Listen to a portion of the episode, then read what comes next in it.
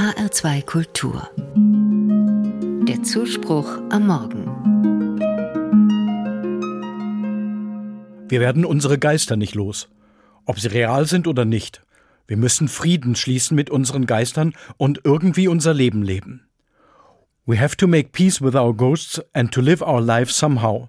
So sagt es Hercule Poirot zum Schluss in dem Film A Haunting in Venice. Ein Spuk in Venedig. In diesen Wochen läuft er im Kino. Ein Film mit einer faszinierenden Mischung zwischen Grusel und Detektivkrimi.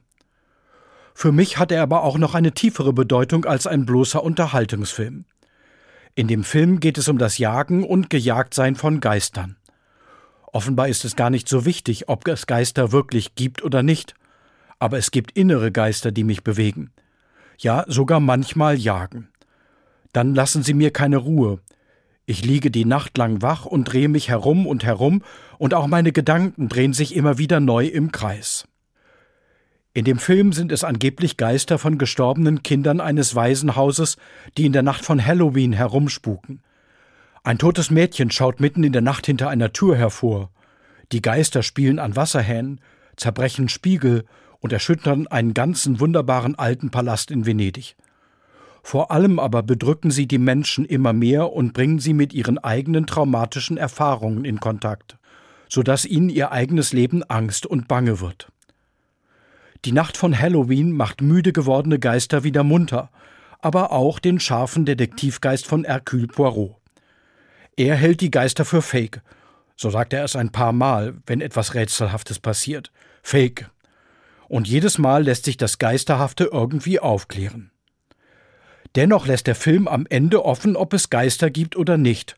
Und selbst Hercule Poirot scheint von einem Schicksal belastet zu sein, das ihn wie eine Art Geist verfolgt. Die Figur von Hercule Poirot hat mich beeindruckt. Ich finde es spannend, wenn jemand mysteriöse Dinge aufspüren und vernünftig erklären kann. Das nimmt mir die Angst vor der Wirklichkeit, weil ich merke, am Ende findet das Unerklärliche und Beängstigende im Leben doch eine nachvollziehbare Erklärung. Ich habe das schon manchmal selber in Gesprächen erlebt. Ich kam mit einer ziemlich komplizierten Geschichte und habe sie erzählt.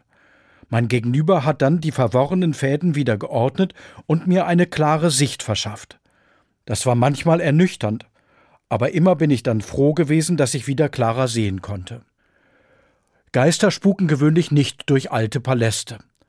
Es braucht aber so etwas wie Detektivarbeit, die verschiedenen Geister aufzuspüren, die mich bewegen. Sie können mir Angst machen, aber manchmal kann ich mit ihnen auch wichtige, unerledigte Dinge in meinem Leben aufspüren. Noch wichtiger ist mir aber, ich kann Frieden mit ihnen schließen. Und ich kann dann auch irgendwie mit ihnen leben. Vielleicht nicht immer so, wie ich es möchte, aber doch in einem Frieden, der mir auch ruhige und glückliche Nächte schenken kann.